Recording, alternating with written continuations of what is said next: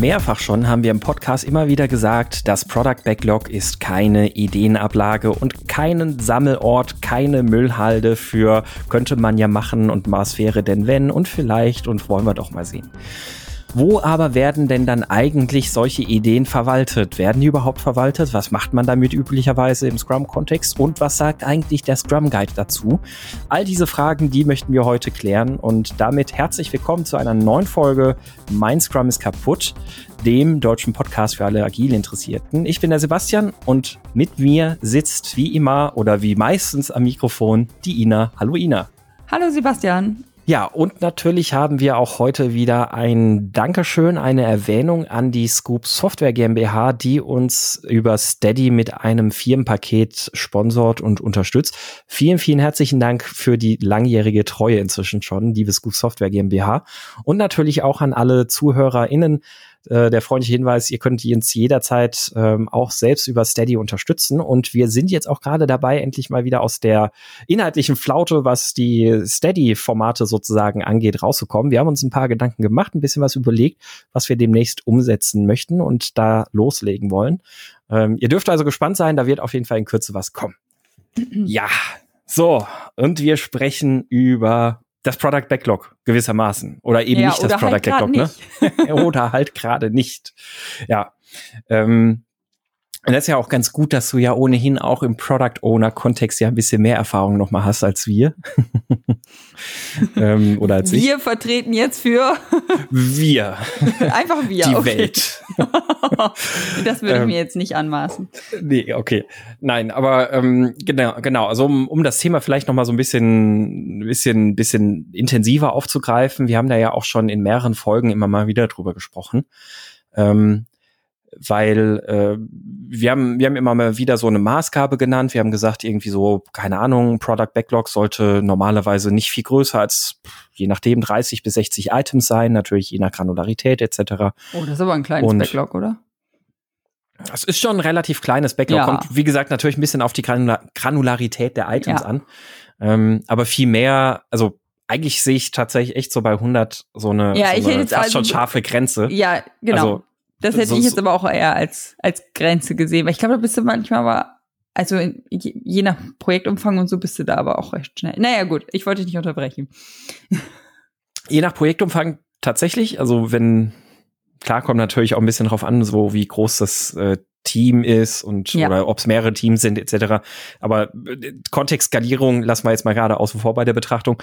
Mhm. Ähm, aber genau, also im Kern ein Backlog sollte einfach verwaltbar sein. Also auf, auf der einen Seite, dass es managebar ist, dafür darf es nur eine gewisse Anzahl an Items haben. Alles, was größer ist, ist halt nicht mehr zu managen, weil ich längst schon nicht mehr weiß, was da überhaupt alles drin steht. Jeder kennt die Situation wahrscheinlich irgendwie so aus eigener Erfahrung.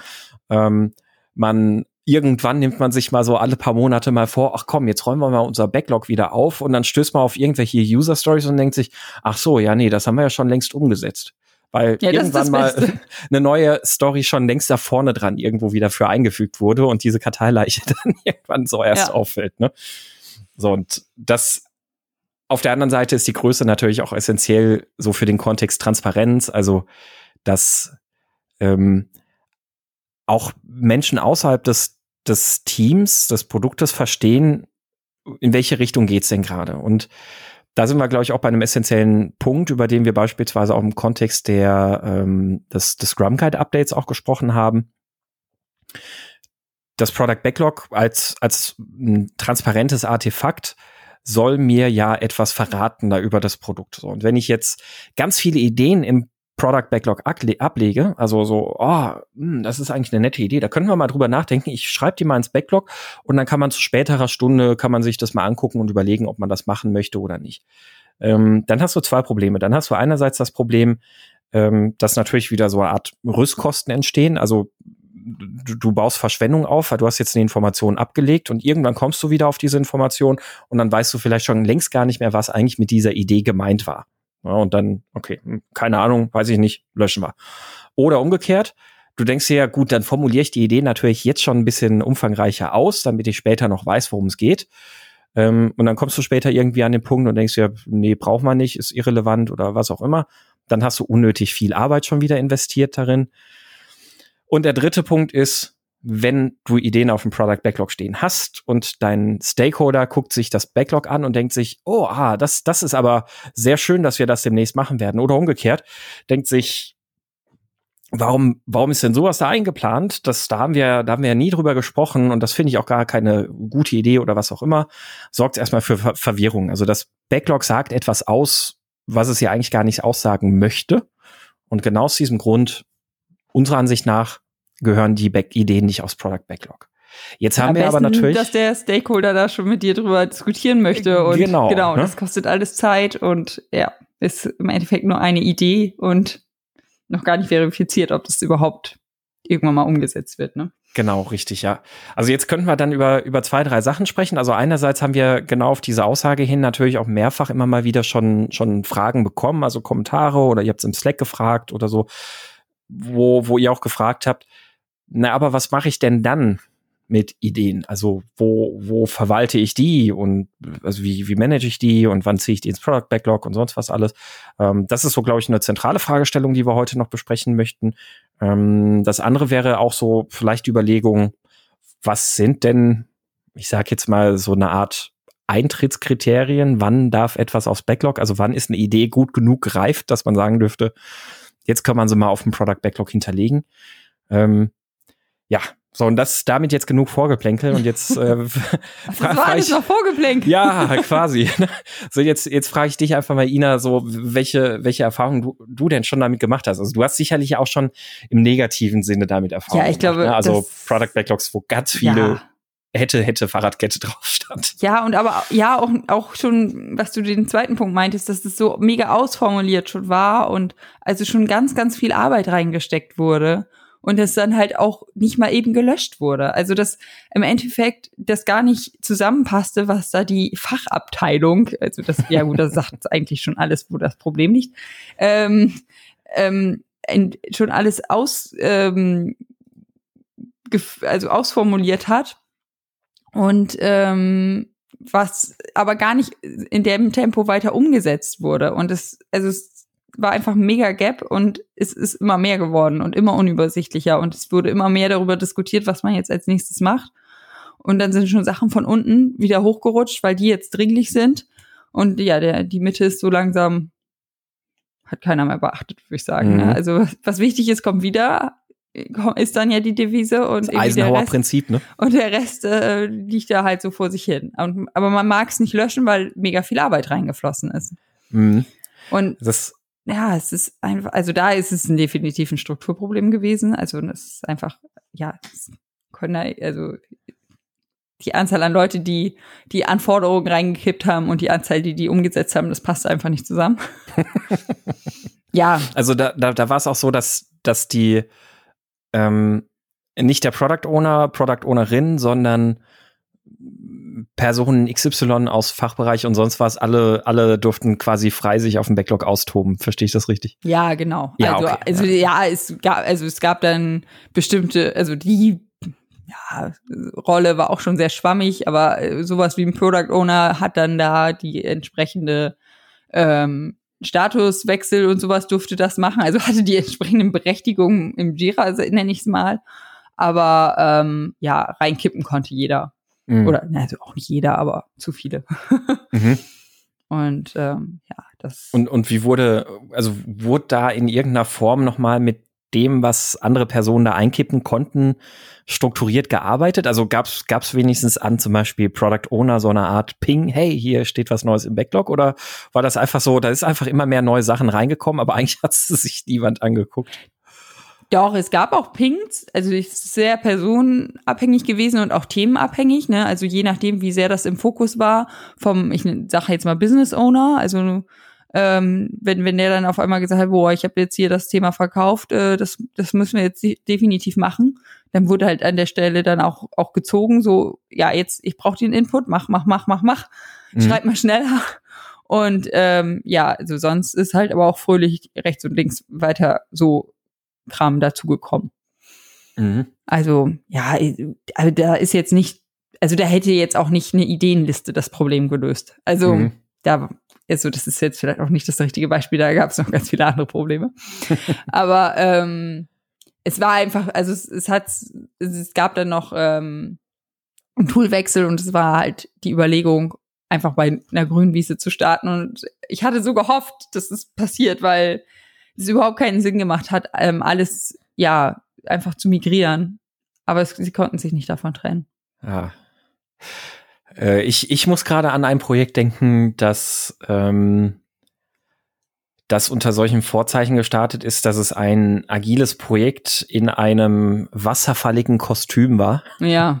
Also äh, innerhalb eines Konzerns, der der verlangt hat, na ja, aber das muss schon, das muss schon Wasserfall sein. Und die Menschen, die das Projekt dann direkt umgesetzt haben mit uns zusammen, die haben dann halt gesagt, ja okay, äh, klar, der Konzern sagt, soll Wasserfall sein, aber da machen wir jetzt einfach agil und dann, dann müssen wir halt nach außen an den entsprechenden Knotenpunkten so tun, als wäre es der Wasserfall. Ja, okay. Und die Voraussetzungen, die dann, die beispielsweise zum Projektstart war, also es gab schon natürlich ein komplett ausgefülltes ähm, Lastenheft und ähm, die die Startbedingung für uns sozusagen war, dass wir im Product Backlog dieses Lastenheft schon abbilden müssen.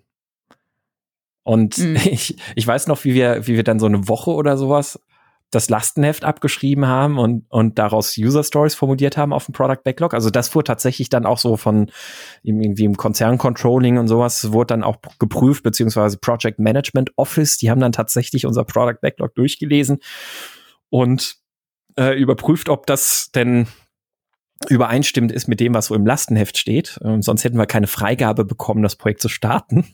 Ja. Und ich weiß echt noch, wie, wie wir so am Anfang des Projektes haben wir ungefähr so fünf von diesen User Stories verwendet. Und ab da hat, hat sich dann halt immer mehr einfach so der Weg ergeben. Also, wie, es ja eigentlich so sein sollte in einem agilen Projekt. So, du hast eine Vision, wo du hin willst. Und ab da hat sich dann immer mehr so erst das Bild ergeben, was ist denn wirklich konkret so die Sachen, die wir brauchen und sowas alles. Und dazu sind natürlich dann neue User Stories gekommen und so. Also erstmal in der Hinsicht war das total toll. Aber es war am Ende dann einfach so, das, die, die oberen 30 Prozent des Product Backlogs, die, die auf diese Art und Weise dann sich fortentwickelt haben und würde ich sagen auch auf eine gute Art und Weise. Und irgendwann so zur, zur Hälfte, kurz vor Ende des Projekts, haben wir dann mal gedacht, ah, was ist denn eigentlich hier so mit den alten User Stories? Und dann sind wir die mal durchgegangen und so bei, bei irgendwie, weiß ich nicht, einem, einem Zehntel davon vielleicht oder einem Fünftel konnten wir einen Haken dran machen, wo wir gesagt haben, ja, okay, gut, ja, eigentlich haben wir das umgesetzt, so wie es mal ursprünglich in einem Lastenheft formuliert war.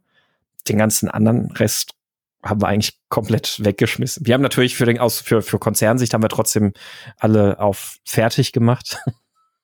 Und der Kunde war zufrieden weil, weil das vom PMO ja dann auch wieder kontrolliert wurde. Aber der, der Kunde, also wie gesagt, das Projekt selbst, also auch die, diese agile Fortführung des Backlogs ist ja tatsächlich mit dem Kunden selbst zusammen passiert. Also so, wir, haben, ja, wir haben da mit Kundenvertretern eng zusammengearbeitet, die das auch genauso wollten, aber die, die halt gucken mussten, dass sie so das PMO glücklich machen, ah, dass das halt so, das seine war auch schon davon losgelöst. Genau, richtig, ja. Okay, also, ja dann, naja, war, war so ein gemeinschaftliches und genau und das das hat tatsächlich sehr gut funktioniert und ich fand es wie gesagt erstaunlich auch wieder wie wie wenig von den Dingen, die im Lastenheft formuliert waren, tatsächlich gebraucht wurden.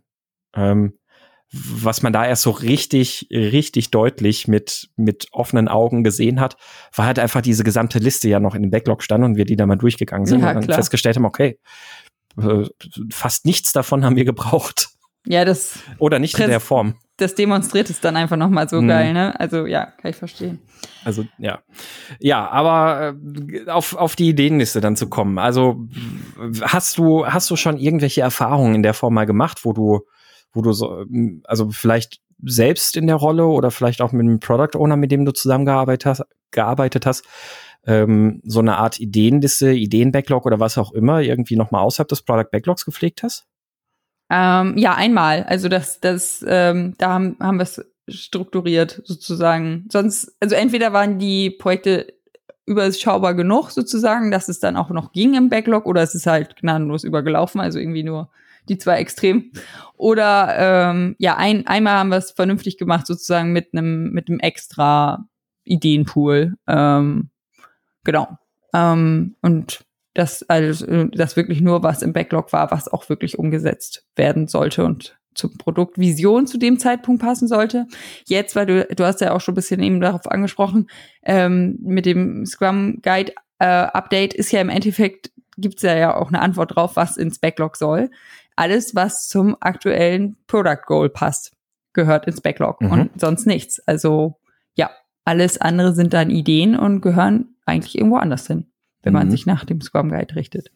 Ja, stimmt. Genau darüber hatten wir ja auch schon gesprochen, ja. wo, wir, ähm, wo wir uns ja genau auch darüber unterhalten haben, so wie weit arbeite ich denn ja auch schon für andere Product Goals vor und sowas alles. Ja. Ähm, da können wir auf jeden Fall nochmal sehr diese Folge zum Product Goal äh, genau. den Hörern ja, also, und Hörerinnen ans Herz legen. Es bleibt ja nicht aus, dass man äh, so gerade bei bei großen Produkten oder so irgendwie eine Produktstrategie und also dass dass man sich Gedanken darüber macht, was irgendwann nochmal kommen soll oder so. Also ähm, ja, macht es dann meiner Meinung nach Sinn, ähm, einen extra Ideenpool mhm. irgendwo zu haben. Also bei kleinen Projekten finde ich, kann man auch, also ich habe auch schon mal den, den Tipp gehört oder also ge gesehen, dass man das ähm, sozusagen einfach den untersten Bereich, wenn man jetzt im Jira jetzt unterwegs ist zum Beispiel, als Ideenpool generiert und dann macht man da irgendwie eine, ein bestimmtes Element oder so eine, also ja, ein Item nur mit, mit Strichen oder so rein, dann sieht man das so, hier, da ist der Break, alles darüber ist sortiert und und verifiziert und alles darüber, äh, darunter sind Ideen.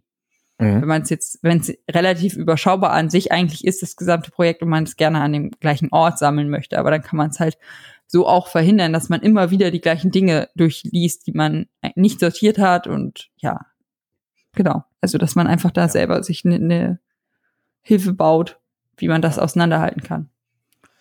Ähm, ich hatte mh, mm, das erste Mal mit sowas Berührung ähm, 2011, da in dem Startup, in dem ich gearbeitet hatte. Ähm, weil wir da, wie du dir wahrscheinlich denken kannst, auch ganz, ganz, ganz viele Ideen hatten. ähm, und, auch gerade unsere Gründer und damit auch so die, die ähm, Hauptformenden sozusagen des Produktes, die haben natürlich unendlich viele Ideen und Gedanken gehabt. Und ähm, wir hatten dann aber auch noch mal einen separaten Product Owner.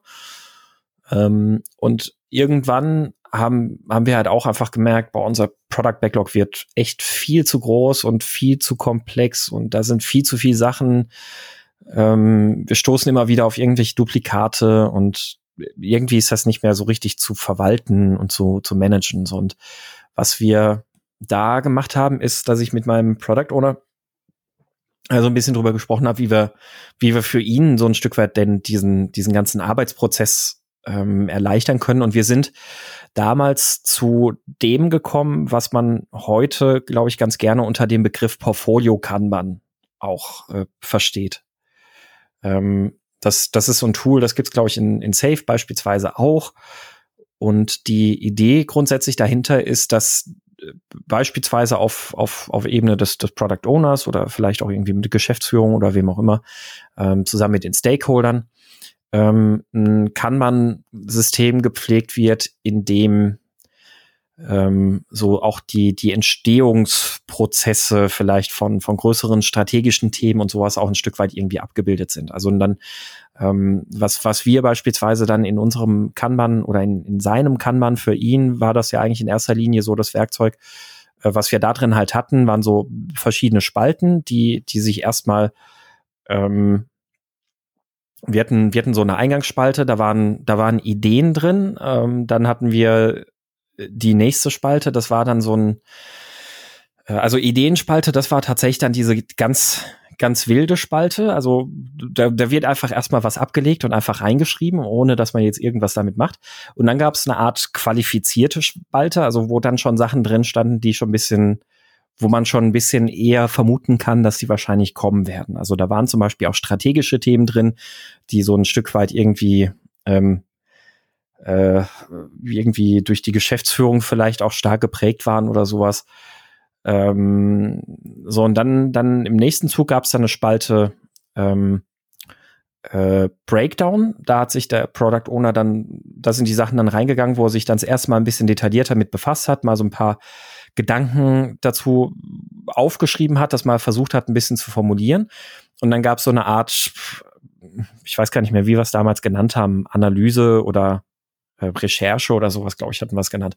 Das waren dann die Sachen, wo der Product Owner sich dann die Sachen mal geschnappt hat und zumindest mal versucht hat, irgendwie so ein grobes ähm, grobe Einschätzung zu, äh, zu bekommen, wo er sich mal irgendwie die, die äh, Statistiken unserer Website angeguckt hat, äh, so das Nutzerverhalten irgendwie mal genauer angeschaut hat, wo er mal irgendwie so auf ein bisschen Marktforschung und sowas alles sich angeguckt hat, um damit mal so zumindest mal grob kategorisieren zu können, ist das denn irgendwie erfolgsversprechend oder auch nicht.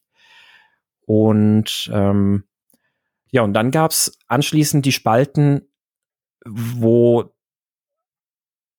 für, für einen Product Owner war die Spalte dann quasi einfach nur in äh, äh, geplant oder Backlog oder irgendwie sowas. Also das waren dann die Sachen, sobald sie in der Spalte gelandet sind, wurden sie dann tatsächlich auch in das echte Product Backlog geschrieben. Und ähm, wenn sie vom Team irgendwann in einem Sprint in Arbeit genommen wurden, dann sind sie bei, bei ihm auf seinem Kanban-Board halt in Arbeit gelandet und anschließend einfach nur auf fertig. So, das, das war erstmal soweit alles. Also die sind dann am Schluss parallel gelaufen, sozusagen. Genau, richtig, ja. Mhm.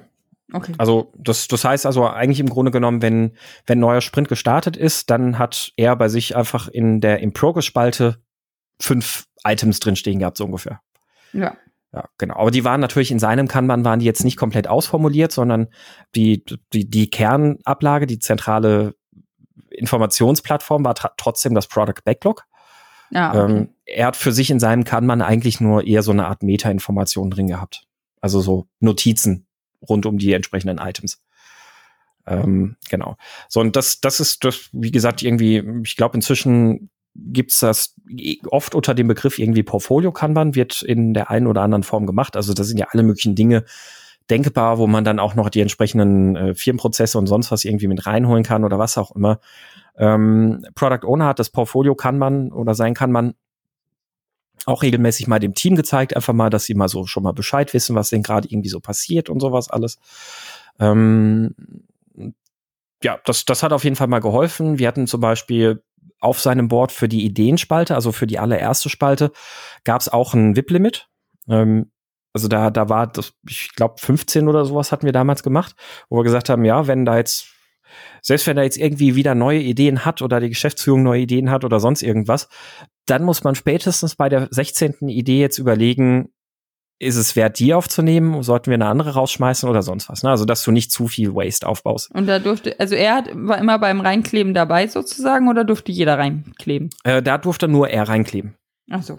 Also war grundsätzlich so, immer wenn Geschäftsführung oder sonst was auch Ideen hatte oder wenn da irgendwas war, dann sind sie mal zum Product Owner und okay. äh, haben mit ihm drüber gesprochen und dann ähm, hat er entweder gesagt, okay, komm, nehmen wir jetzt direkt auf und dann sprechen wir nochmal drüber, wenn es zwar quasi in die Analyse geht oder was auch immer, aber ja, so so ein bisschen der Workflow gewesen. Ist jetzt auch nicht optimal, also da gibt's jetzt so verschiedene Constraints wiederum, die da irgendwie ein bisschen dagegen sprechen. Also einerseits äh, auch hier wieder Waste, also das, das Anschaffen oder Anhäufen von Informationen, die vielleicht gar nicht gebraucht werden. Also deswegen muss man auch da, glaube ich, immer ein bisschen aufpassen. Ähm, äh, plus ein Stück weit vielleicht auch Verwirrung, die man im Team schaffen kann. Aber andererseits war das Tool jedem in der Firma und im Team und sonst was alles klar kommuniziert. Also alle Menschen wussten, ähm, dass was Ideen, die da draufstehen, für eine Bedeutung haben, nämlich es sind Ideen. Mehr nicht. Und die konnte auch jeder einsehen. Also er konnte mhm. wohl nur rein genau. sozusagen, aber okay. Genau, richtig. Mhm. Also es ist öffentlich gewesen. Also wir hatten das tatsächlich, also war, war ein physisches Board. Also ähm, äh, direkt noch am Teamraum ganz groß über, über eine ganze Wand verteilt. Kann man sich ähm, das noch vorstellen? Wo, okay. wo, wo die ganzen Sachen auch noch mit, mit, mit drauf standen. Also, ähm, ja, also das, das ist so ein, eine Möglichkeit gewesen, wo ich sagen kann, ja, das, das kann man nutzen, um Ideen zu verwalten. Wie gesagt, das hat aber auch schon so ein paar, ja, so ein paar Dinge irgendwie in sich vereint, die nicht unbedingt optimal sind. Also was ich gerade gesagt habe, Thema Waste ist da irgendwie so eine Geschichte. Andererseits auch ähm, vom Prozess selbst her mit dieser Voranalyse, ach, wir gucken uns mal das Nutzungsverhalten an und wir gucken uns mal äh, Marktforschung an und sowas alles und schauen mal, ob das irgendwie sinnvoll ist. Das ist ja genau eine der Sachen, die, äh, die ein Startup und sowas eigentlich versucht dir abzugewöhnen, weil theoretische Informationen vorher eigentlich nie was wert sind. Ähm, also Musterbeispiel hier Zappos Äh, der, der Kerl hat ja vorher auch sich umgehört und rumgefragt, ob man Schuhe im Internet verkaufen soll. Und alle haben ihm gesagt, nee, weil Schuhe sind ja so individuell von der Größe, die willst du ja anprobieren. Ähm, und hätte auf, auf die Leute und auf die Umfragen und alles gehört, hätte es ja so damals Zappos, heute sowas wie Zalando und was weiß ich, was ja alles gar nicht gegeben. Ähm, also das, das ist natürlich dann auch so die Sache, man, man muss halt ein Stück weit aufpassen, auch da wieder, dass man in so eine Recherche oder sonst irgendwas vorher nicht zu viel Arbeit investiert, weil ja. die Aussagen, die man aus der Realität bekommt, immer wertvoller sind als und manchmal auch völlig überraschend. Ähm, als, als das, was man so an Theorieinformationen da irgendwie mit drin hat. Ne? Um jetzt in deinem Beispiel zu bleiben und also was ich halt auch wichtig finde an so einer, du musst ja das Problem verstehen. Also das finde ich auch wichtig mhm. am Punkt äh, Ideenliste überhaupt. Also du willst ja nicht einfach nur Ideen haben, du willst ja erstmal überhaupt das Problem verstehen, wofür man überhaupt eine Idee braucht. Mhm. Und wenn man jetzt in dem Umfeld ist, wie ich will Schuhe verkaufen, dann könnte ja, ja das Problem sein, ja, die passen oft nicht. Dann musst du natürlich daran arbeiten, dass die Hemmschwelle, das zurückzuschicken, relativ gering ist. Mhm. Und also ich glaube, kein Mensch würde bei Zalando bestellen, wenn du nicht so und so lange zurückschicken darfst und da jetzt genau, das Retour-Etikett ja. schon bei ist und du das überall abgeben kannst. Also wenn das voll der Akt wäre, also ich hätte da nicht mehr bestellt. Mhm, und genau. ja, ähm, das ja, das und da macht es ja schon, also ich verstehe deinen Punkt, dass man jetzt nicht mega lange da theoretisch Daten sammelt, aber dieses Problem zu verstehen und dafür Lösungen zu suchen, das sollte man ja sich schon vorher ähm, ja überlegen. Ge genau, also wenn, wenn es ein Problem gibt, jetzt gibt es ja natürlich auch gerade so im Umfeld Startups und sowas durchaus ja auch den Fall, wo ich noch gar nicht weiß, welches Problem ich habe, das ich lösen möchte. Ja, das stimmt. Ja, das, äh, wo, wo ich ja wirklich eher so ein bisschen noch auf der, auf der grünsten grünen Wiese sozusagen ja dann unterwegs bin, also äh, auf einem, ähm, wo es ja dann eben ganz ja, viel so gut. um die Ideengenerierung oder Findung ja überhaupt auch erstmal geht. Ja, dann, oder kannst um die, du, dann hast du auch keine Menschen. Ja, die sagen ja, Schuhe im Internet funktionieren nicht, es ist halt so, beides so. noch neu sozusagen und ja. so in etwa genau ja. richtig, ja. Und deswegen ähm, muss, muss man das natürlich ein Stück weit mit Vorsicht genießen. Ich glaube, das kann auch schon dann aber in vielen Fällen funktionieren. Wenn man jetzt aber so, so wir hatten den schönen Begriff ja auch vom Tim-Netz noch Product Ownership und sowas. Ne? Ähm, wenn man, wenn man so das ganze Thema noch mehr so in diese, ähm, äh, weiß ich nicht, in die, in die Product Discovery dreht, ja. also dann, dann ist es natürlich nochmal eine andere Baustelle. Da glaube ich, ist man dann auch eher, auch dafür gibt's Lösungen. Was mache ich denn dann mit Ideen und Gedanken, die ich habe und sowas alles und wie sieht dafür ein Prozess aus? Und da gibt es halt auch schon ja Tools wie beispielsweise oder Frameworks wie Lean Startup und Design Thinking. Ähm, ja. Und auf die Frage, was mache ich denn mit Ideen außerhalb des Backlogs? Ich glaube, da kann man dann so ein Stück weit überlegen, da geht's denn um äh, Probleme, die du hast und jetzt musst du dafür entscheiden, welche Ideen kannst du dafür finden und oder wie, wie lässt sich das lösen und sonst was? Oder stehst du auch noch in vielen Teilen des Produktes auch noch vorne dran, irgendwie erstmal so in der Product Discovery und du, du weißt eigentlich noch gar nicht, worum es in deinem Produkt gehen soll so richtig oder was, was dein Produkt am Ende so richtig können soll. Hm, ich glaube, da ist dann halt tatsächlich hilfreicher, sich eben ein Stück weit dann auch an solchen Frameworks wie Lean Startup oder äh, Design Thinking zu orientieren die ja genau auch diese Prozesse beschreiben, wie du dann irgendwann dazu kommst, dass du daraus User Stories sozusagen generierst, die du dann in eine konkrete Umsetzung gehen kannst. Oder Value kannst. Proposition Canvas. Genau, Value Proposition Canvas. Ja, stimmt. Auch eine sehr schöne ähm, ja, Idee mega. dafür. Ja, genau. Also, also. ja. Nee, sprich. Sprich. Ach, ist äh, Deadlock. Ähm, also ja, vielleicht, vielleicht muss man wirklich dann einfach so bei der Überlegung, ähm, ich, ich will meine Sachen irgendwo anders ablegen. Ähm, also oder ich will meine Sachen ablegen, aber das Product Backlog wird mir jetzt gerade gerade quasi vom Scrum Master verboten. ähm, muss man vielleicht ein Stück weit dann einfach auch für sich über, überlegen und unterscheiden, ist es wirklich einfach so so ein Stück weit die ähm, ja Ideenfindung oder wirklich so, so das Ideenmanagement. Ich glaube, das kann genau. man über so ein Portfolio kann man irgendwie halt ganz gut irgendwie abbilden. Und dann, dann gibt's aber auch noch die andere, andererseits halt eben dann die Komponente, ja, was ist denn äh, Richtung Product Discovery geht das mehr, dann braucht man da halt irgendwie mehr einen Prozess und dann sollte man sich halt auch mal Lean Startup, Design Thinking, Google Design Sprint, äh, all solche Sachen angucken. Genau, und also dann, also ich finde, wenn man dann wirklich das Problemen oder zum Beispiel auch Personas zuordnen will, seine Ideen, finde ich halt auch als, als Sammelpunkt ja, entweder ein Mindmap oder ein Conceptboard oder beides kombiniert sozusagen, ähm, ganz cool, um es einfach zu, zu visualisieren und zuzuordnen und Verbindungen herzustellen. Also das, das, das ist, mhm. da bin ich so bei dir, dass man überlegen muss, brauche ich jetzt was, um, um meine Ideen zu managen? Also das wäre dann eher so Kanban-Modus.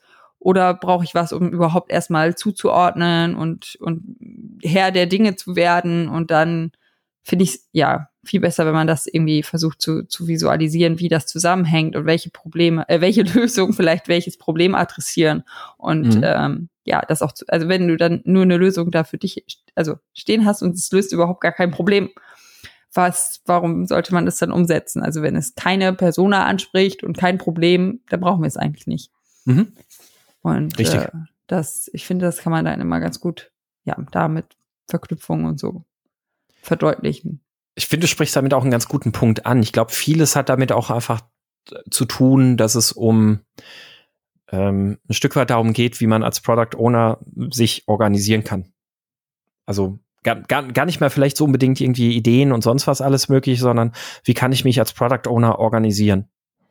Ähm, ich ich glaube, das, das ist an vielen Stellen so eine, so eine Fragestellung, die ja eigentlich dahinter steht. Ähm, ich ich kenne das auch gerade jetzt noch von meinem auslaufenden Projekt, auch in, in der Arbeit mit ein paar Product Ownern, die äh, relativ unerfahren sind, ähm, die noch nicht lange irgendwie im agilen Umfeld arbeiten, ähm, teilweise aber auch keine, weiß ich nicht, Erfahrung bisher so im Bereich Projektmanagement oder sonst irgendwas überhaupt hatten.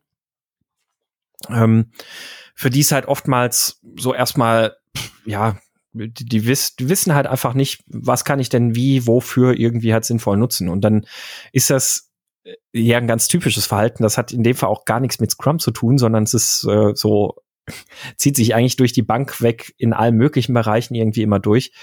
Ähm, wenn ich irgendwo mit anfange und das erste Werkzeug, das man mir beibringt, ist ein, ist ein Hammer, dann werde ich erstmal aus Ratlosigkeit versuchen, wahrscheinlich den Hammer für alle meine Aufgaben zu nutzen.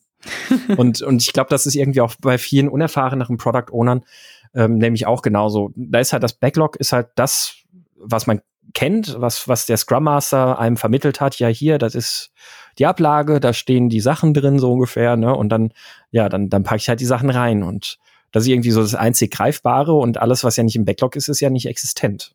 Ja, ich glaube, es ist auch so drin, so es muss alles an einem Ort sein. Also es, mhm. es ist, äh, ich glaube, ich kann jetzt nicht wortwörtliches wiedergeben aus dem Scrum Guide, aber es steht ja auch irgendwo drin. Alle Anforderungen kommen aus dem, sind am gleichen Ort abgelegt sozusagen und äh, ja, aber halt ja. wirklich Sachen, die wir konkret umsetzen. Da ist es, glaube ich, der die Krux. Ja.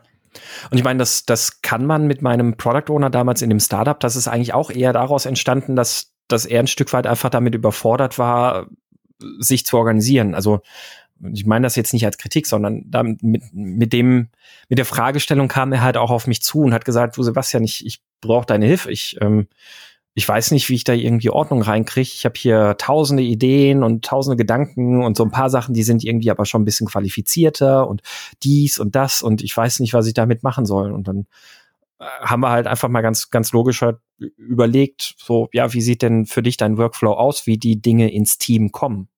So, und eigentlich ist das erstmal so ein Personal Kanban. Ja. Also es ist eigentlich, eigentlich hat es erstmal so seinen Workflow beschrieben. Dadurch, dass er der Product Owner für quasi das gesamte Unternehmen war, war es dann fast automatisch halt auch ein Portfolio Kanban. ähm, also klar, Personal Kanban würde bedeuten, dass er halt alle Aufgaben noch irgendwie mit einschließt, an denen er so arbeitet. Äh, die waren da halt nicht drin, sondern es war schon alles mit dem Fokus aufs Product Backlog, damit dann eher Portfolio Kanban. Ähm, ja, also das ich glaube, ich glaube, das ist einfach viel auch hat so mit der Arbeitsorganisation zu tun und wo, wo wir als Scrum Master, Product Ownern halt auch gut helfen können, ähm, sich da zu organisieren und helfen müssen ja auch, steht ja sogar auch im Scrum Guide. Also und, und dazu finde ich gehört hat eben dann auch so Unterstützung und Coaching, auch im Hinblick auf solche Sachen wie was du gerade erwähnt hast. Also Umgang mit Mindmapping Tools und sonst was allem einfach nur, um den Menschen zu helfen, die Gedanken aus dem Kopf irgendwie zu strukturieren. Ne? So das, was wir ja auch als Moderator in einem Meeting beispielsweise genau. machen. Ja, oder auch, also vielleicht ist es auch im Kopf strukturiert, aber auch es äh, als Basis dann zu benutzen, zu einem Stakeholder Nein zu sagen oder so. Also es ähm, hilft ja auch, also klar, also erstmal das für sich selbst zu strukturieren, aber dann vielleicht auch ähm, klar zu machen, nee, es ist schön, dass du das jetzt so haben möchtest, aber das nutzt hier gerade keinem. Mhm. Und wo soll ich es ranhängen? Also ähm, genau, es verfolgt hier kein, kein Problem, kein Ziel. Ähm, keiner braucht. Ja. Und ähm, das dann vielleicht visuell etwas netter rüberzubringen. Mhm. Genau, ja. Siehst du denn für, für ein solches Tool, für eine solche Ablage, nennen wir es jetzt mal, also nehmen wir so ein Portfolio kann man oder was auch immer, ähm, würdest du da irgendwelche klaren Kriterien dafür sehen, die das erfüllen muss? Also so, das, das muss irgendwie zentral sein oder muss das öffentlich sein oder nicht? Ja, also das ist ja wieder sehr abhängig, finde ich immer, äh, die, die, die blöde Antwort. Ähm, also natürlich ist es schön, wenn es transparent für alle ist, ne? Aber wenn es, wenn es wirklich, also auch vielleicht dazu da ist, die eigenen ähm, Ideen zu strukturieren und zuzuordnen, ist vielleicht auch ich, ich schwanke gerade, ist vielleicht auch besser, wenn man es nur für sich hat, sozusagen. ähm, und da nicht jeder mit drin rumwurschtelt und sobald man da irgendwie was zusortiert, er gleich der nächste Stakeholder um die Ecke kommt und das mit dir schon wieder ausdiskutieren möchte. Ähm, ja, ich weiß es nicht. Ähm, ich glaube, es hängt sehr vom Umfeld ab, wie, wie also wenn du dann wirklich um, bei jeder Sache, die du da, also die du da änderst, gleich, gleich wieder Zeit gezogen wird. Einerseits sind die Diskussionen natürlich toll, äh, die können dich ja auch irgendwie weiterbringen, aber wenn das dann nur zu Zeitfressern werden, dann ist es irgendwann anstrengend. Ne? Mhm. Ja, ist ähm, spannende Betrachtung. Ich hätte jetzt impulsartig direkt gesagt, natürlich ist das ja, transparent ja. und wir profitieren alle davon. Ja, das ist die ähm, Scrum Guide Antwort, so. aber aber na, also ich, ich habe dann auch gerade erst gedacht, so als du gesagt hast, naja, aber eigentlich willst du ja dann nicht, dass er gleich dann jeder mit seinen gut gemeinten Ideen dazu um die Ecke kommt. also ich, ich, ich habe es jetzt mal ein bisschen anders formuliert. Ähm, ja, du bist dann netter. Echt, ich fand, das war jetzt gerade eher ein bisschen unhöflich, so gut ja, okay. gemeint und sowas ist ja immer so gut gemeinte Ratschläge. Ja, ne? okay. Ne? Ist, äh, und jetzt, genau, jetzt war, war für mich gerade so gedanklich diese Überlegung dabei, ähm, ah, ist das dann nicht ein bisschen überheblich zu sagen, ah nee, komm, das ist meine Idee und da soll jetzt erstmal niemand anderes mit reinpfuschen. Ich kann natürlich verstehen, was du meinst, vor allem je nach Umfeld auch gerade wieder. Also das, das ist natürlich richtig. Vielleicht liegt aber auch die, ähm, die, äh, weiß ich nicht, die, die Grundlage vielleicht auch ein Stück weit darin, wie man ähm, das Tool, sage ich jetzt mal, also so ein, so ein Portfolio oder was auch immer, wie man das im Unternehmen kommuniziert und platziert. Also ich glaube, also ich fände es total wertvoll, wenn es transparent ist. Ja, so, dass also das sollte auch die kann. Zielvorstellung sein. Also ich habe genau. eben noch mal so drüber nachgedacht und dachte, ja, also die Ziel, also das Ziel sollte eigentlich sein, dass es transparent ist und dass, dass man sowas teilen kann und, und zeigen kann und ohne dass, also dass, dass dieses gemeinsame Verständnis soll ja auch irgendwie, da soll man ja hinkommen. Mhm. Also das ist ja schon eine ziemlich eingefärbte Einstellung von mir, dass so, oh Gott, da kommen gleich die ersten. ähm, ich habe da gar keinen vor Augen. Das ist ja die schmerzhafte Erfahrung. Ja, ja, genau. Und also natürlich, also das, das Ziel sollte sein, dass es Transparenz ist. Ähm, ich könnte mir halt vorstellen, dass es vielleicht bei manchen ja, vielleicht so Abstufungen sind, ne? Dass man, das ist aber schon wieder drei Orte, das ist auch schon wieder nervig. Ja, also ja. ich glaube, ich glaube, man müsste halt so doppelt und dreifach darauf hinweisen, was dieses Tool bedeutet. Ja, also genau. Also erstmal, erstmal, dass das, dass das wirklich total transparent ist, aber nur eine reine Ablage, nur eine reine Gedankeninsel ja. sozusagen. Und dass Dinge, die da draufstehen, null Bedeutung fürs Produkt haben. Ja. Und ich glaube, das, das ist die große Herausforderung, das zu kommunizieren. Und dann kann man sich sicherlich am Ende auch die Frage stellen, warum sollte man es dann überhaupt transparent machen wiederum? ich habe ähm, genau diese Frage von Leuten. Ich habe, also, Entschuldigung. Es ist, äh, ja, es ist so, dann beißt sich die Katze so ein bisschen in den Schwanz. Okay, da gucke ich da nie drauf und diskutiere dich trotzdem im Grund und Boden. ja, genau, ne? Also, also, also, ich meine, das ist ja auch der Grund, warum beispielsweise der Scrum Guide sagt, im Sprint Review werden keine unfertigen Sachen gezeigt, weil es führt eh nur zu Diskussionen, die die, die irrelevant sind, weil das Ding noch nicht fertig ist. Ja, aber ich sehe dann gerade den Stakeholder, der dann sagt, ey, hier, das muss unbedingt rein. Ja, das ist, äh, das soll ins Product Backlog. Nee, da ist es nicht drin, es ist aber im Ideenboard. Ja, das Ideenboard hat aber ja nichts mit dem Produkt zu tun. Das ist ja eine reine Ablage. Da will ich es nicht haben. Ich will es ja im Product Backlog. Also du, du es ist. Wobei, auch da würde ich sagen, das Ideenboard sollte trotzdem auch ähm, kuratiert sein. Also, wenn da jetzt ein Stakeholder mit einer bescheuerten Idee um die Ecke kommt und ich war, ich als Product Owner weiß einfach, nee, ja, aber also nee, dann dann auch dann sollte ich genauso wie im Product Backlog natürlich offen und transparent sein und sagen, hm, ich glaube, das ist jetzt nicht die richtige Idee fürs Produkt. Ja, natürlich, aber also genau, aber wenn du da, also dann dann kannst du damit auch nicht Leute sozusagen wegschicken, dass du sagst, ja, es ist ja im Ideenboard, wir schauen mal. Ja, das Ideen, also deine Argumentation war ja, das Ideenboard hat nichts mit dem Produkt zu tun. Es äh, ja, ja, aber es, meine Absicht war nicht, um, um Leute wegzuschicken nach dem Motto, ja, jetzt ist der Stakeholder beruhigt, weil es steht irgendwo. Ah, okay. da, da bin ich, da bin ich in umgekehrt nach wie vor ein Freund absoluter schonungsloser Transparenz und Offenheit und zu sagen, nee, ja, ist auch richtig. Ist halt also das, manchmal anstrengend. Äh, dann, dann hat man ja auch nicht davon profitiert, wenn man jetzt nur ein Tool macht, um dann so zu tun. Ja, ich weiß. Das ist, Nein, äh, nee, so meine ich das doch nicht. Aber dass die es dann halt nicht anerkennen als, als Schritt zum Backlog. Ja, weil, weil ja, die Kommunikation ja, es ist halt nichts mit dem Produkt zu tun.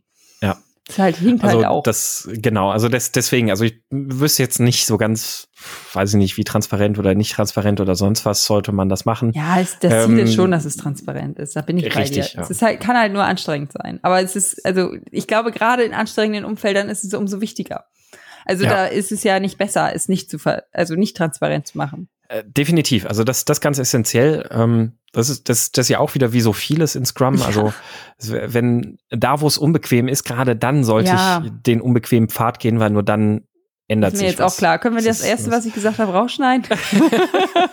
ich weiß schon gar nicht mehr. Aber äh, vielleicht noch einen anderen Aspekt, was was mir jetzt gerade noch so ähm, oder nicht gerade noch so einfällt, was mir so im Thema Ideenmanagement noch so ein Stück weit dann noch ähm, was ich da noch auf dem Zettel stehen hatte. Also jetzt haben wir einerseits noch ein bisschen über die Situation gesprochen, so die generelle, mh, hm, ja, vielleicht so ein bisschen den Workflow und die Ablage für den Product Owner ähm, organisieren.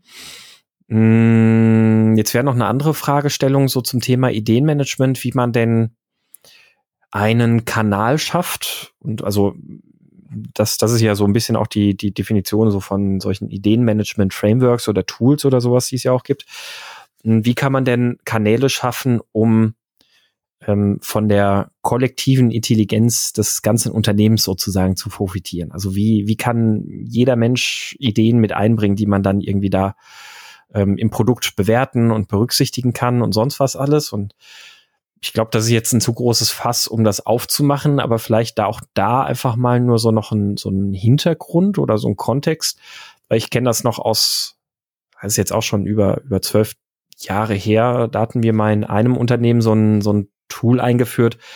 Das war so ein Stück weit wie, ähm, ja, wie, wie so eine, wie so eine Ideenbörse, ähm, jeder, jeder Mitarbeiter, jede Mitarbeiterin hatte ein gewisses äh, Budget zur Verfügung. Und du konntest dann eine Idee pitchen und dann da reinstellen. Also das ist jetzt, glaube ich, grundsätzlich auch eher was für, für deutlich größere Unternehmen mit sehr, sehr großen Tools und sowas alles oder äh, Produkten. Ähm, so, und dann konntest du da in diesem, in diesem Produktteil oder in diesem, ähm, in dieser Ideenbörse konntest du dann eine Idee einstellen und pitchen. Und ähm, andere Mitarbeiter können dann diese in diese Ideen investieren mit dem äh, Guthaben sozusagen oder mit dem fiktiven Geld, das sie haben. Und äh, wenn tatsächlich eine Idee in die Umsetzung geht und äh, dann auch irgendwie es ins Produkt geschafft hat und irgendwie erfolgreich ist oder was auch immer, ähm, dann kriegen alle, die diese Idee gepitcht und investiert haben, eine entsprechende Dividende ausgeschüttet. Ach, wie witzig. Also das, das ist ein bisschen Geld oder auch im Spielgeld. Äh, unterschiedliche Varianten möglich. Also in dem Unternehmen war es tatsächlich dann so eine kleine Geldprämie, die man dann dafür gekriegt hat. Ähm, also ich ich habe auch schon mal von einem anderen Unternehmen gelesen, die haben dann irgendwie so ein paar Stunden äh, Zeitausgleich irgendwie gut geschrieben oder sowas. Ähm, also da, da kann man ganz verschiedene Sachen oder weiß ich nicht, irgendwie dann, man kann sich irgendwie vielleicht ein Team-Event-Budget fürs Team erspielen oder sowas. Also ist ja, halt dann ein bisschen sowas. so ein Gamification-Ansatz ja. natürlich auf der einen, einen Seite und auf der anderen Seite ein Stück weit halt auch, dass sie dass, dass du so die gesamte kollektive Intelligenz nutzen kannst, um zumindest mal Ideen so ein Stück weit äh, vorzu, ähm, ja, vorzuklustern, vorzufiltern, bevor sie dann irgendwann mal so an einem Punkt reifen, wo du als Product Owner jetzt sagst, oh ja, jetzt äh, beschäftige ich mich mal genauer mit und äh, guck mal, ob das aufs Backlog kommt oder nicht. Ja. Also das, das ist so ein, so ein, so ein Crowdsourcing-Ansatz sozusagen, wie du erstmal so die kollektive Intelligenz eines großen Unternehmens nutzen kannst, um Ideen zu generieren, die sich dann auch selbstständig äh, durch Investitionen halt entsprechend bepreisen und, und ähm, bewegen können und sowas alles, so dass damit so eine Art Vorfilterung entsteht, bis es so erstmal beim Product Owner auf dem Tisch landet, dass, dass er oder sie dann sagen kann, ah, das ist, äh, ich gucke ich mir jetzt mal an die Idee. Und wer bei dem Tool nicht mitmacht, muss dann die Überstunden machen, von denen die Zeitausgleich kriegen. genau. Ja. Also genau, also da, da gibt es ganz verschiedene, verschiedene Ansätze irgendwie für sowas. Ähm, das ist jetzt irgendwie nur so eine Art Ansatz. Ich glaube, wenn man da nach ID-Management-Tool und ID-Management-Frameworks und sowas irgendwie sucht, da gibt es verschiedene Sachen, die so verschiedene Ansätze verfolgen, wie man sowas in einem großen Unternehmen umsetzen kann. Also wie gesagt, das ist ja, cool. Weiß ich nicht, in der, in der Bude mit 80, 90 Leuten sollte eigentlich jeder äh, Zugang zum Product Owner haben, um mit ihnen über Gedanken sprechen zu können. Bei 40.000 Menschen wird es vielleicht schon ein bisschen schwieriger. Genau. Und äh, das, das kann man damit natürlich dann äh, super, super auslagern. Ja, ja äh, das, das noch war, das war noch eine Notiz, die ich zum Thema Ideenmanagement auf meinem Zettel hatte. Ähm, eine Frage habe ich jetzt noch, die habe ich mir vorhin aufgeschrieben. Wir gehen wir gerade quasi noch mal ein Stück zurück. ich, ich bin Product Owner. Ähm, und jetzt, just in diesem Moment, habe ich eine Idee für mein Produkt. Was mache ich jetzt mit dieser Idee? Jetzt. Investiere ich jetzt erstmal Zeit? Formuliere ich die aus? Schreibe ich die auf meinen Ideen-Backlog, was ich jetzt eingeführt habe, oder Idea-Board oder sonst was? Oder schreibe ich die ins Product-Backlog? Also ist, äh, ich, ich, weiß noch nicht so ganz, worauf ich raus möchte mit der Frage, aber ich glaube, es okay, ist viel. Dann sind wir schon mal zu zweit. ähm, also, wenn die Idee zum aktuellen also ich, ich würde halt gucken, ist das jetzt zur aktuellen Situation, passt es zu, zum Product Goal? Dann kann es, natürlich können Ideen auch direkt auf das Product Backlog gehen, meiner Meinung nach. Also die müssen ja nicht über den Ideenpool. Äh, man kann ja auch beim Review oder so neue Ideen generieren, die direkt wieder ins Backlog gehen, weil sie da reinpassen. Mhm. Ähm, ja, oder wenn es halt dann nicht da reinpasst, aber ich die Idee richtig gut finde, würde ich sie in den Ideenpool schreiben, weil dafür ist sie ja da. Mhm. Aber also gut, und wie ausformuliert, hängt von der eigentlichen äh, eigenen Vergesslichkeit so ein bisschen ab, ne? Äh, so, so viel wie nötig, so wenig wie möglich. Ja, wie, ja, gut, aber das, das ist ja die immer die Frage. Also ja. Ja. Naja, das ändert ja den Speicherort, ändert ja nicht dieses Vorgehen. Das musste ja. man sich vorher bei Backlog-Einträgen ja auch überlegen. Ja, das ist richtig, ja. Äh, ja. Oder wie ja. siehst du das? Worauf wolltest du? Du, du wusstest ja nicht, worauf ich, du hinaus Ich, ich habe mir die Frage vorhin äh, aufgeschrieben, während, während wir geredet haben. Ah. Und äh, wahrscheinlich habe ich jetzt einfach den Kontext gar nicht mehr, um jetzt noch mal so ganz konkret so, so über, zu, zu überlegen. Das schreibt man sich in sein äh, Arbeitstool, was man wie sich Genau, in meinen Ideenboard hätte ich das mal aufschreiben sollen. Was man über, immer verwendet. Für, Ach so, meine alles. Ablage, ja. Weißt du Bescheid. genau. Ja, ähm, also hast, hast du noch irgendwelche Gedanken zum, zum Ideenmanagement, Ideenverwaltung, Ideenprozessen? Nee, also ich fände, also das haben wir schon gesagt, aber ich, ich möchte noch mal darauf hinweisen, dass ich es, glaube ich, wirklich viel wichtiger finde, als sie einfach nur zu managen, herauszufinden, was man wirklich braucht an Ideen und, und ob die irgendwo zu passen, ob die irgendwo andocken an einem Problem, äh, äh, habe ich gerade Problem gesagt, ein, ob man, welche Ideen man braucht für welches Problem und ähm, ja, wo die, ob die andocken, ob, ob es wirklich eine Persona gibt, eine, eine Nutzergruppe, die dieses Tool braucht oder also dieses Feature braucht und nicht einfach nur irgendwelche Ideen abzuarbeiten, die Einzelne so reinschmeißen. Mhm. Ich glaube, das fände ich viel wichtiger als, als wo speichere ich es ab. Mhm. Ja. Ja, finde ich, finde ich einen guten Punkt. Da, das, das ist eigentlich ja dann quasi ja schon ein Stück von unserem Too Long Didn't Listen. ähm, also wo, womit wir quasi ja dann eigentlich nochmal die Zusammenfassung machen können. Also ja, es ist ähm, Dinge, die, die nicht im, im Backlog stehen sollen, Ideen sollen nicht im Backlog stehen, weil das Backlog eine verbind halbwegs, also eine gewisse Verbindlichkeit haben soll oder zumindest mal eine Transparenz übers Produkt herstellen soll. Und äh, dazu tragen Ideen natürlich erstmal nicht bei.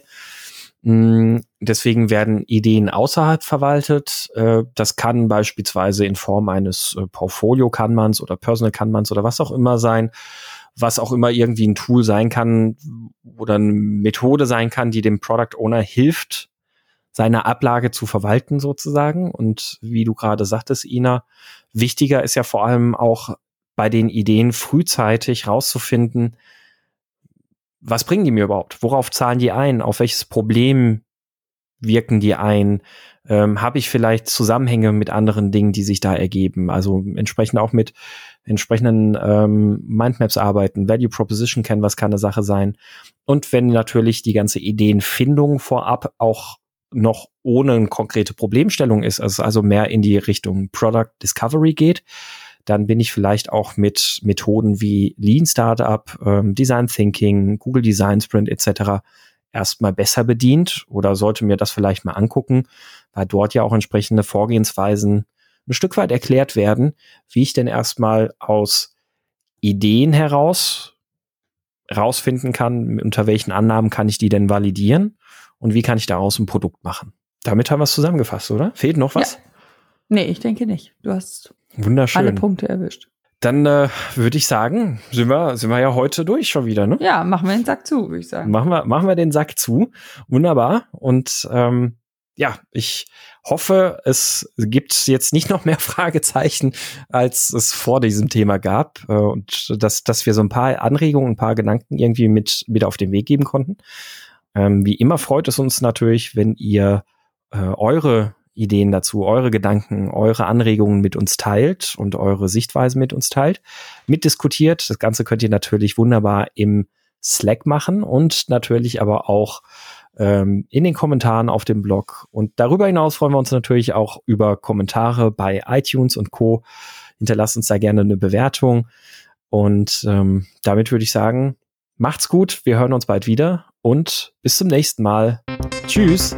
Tschüss.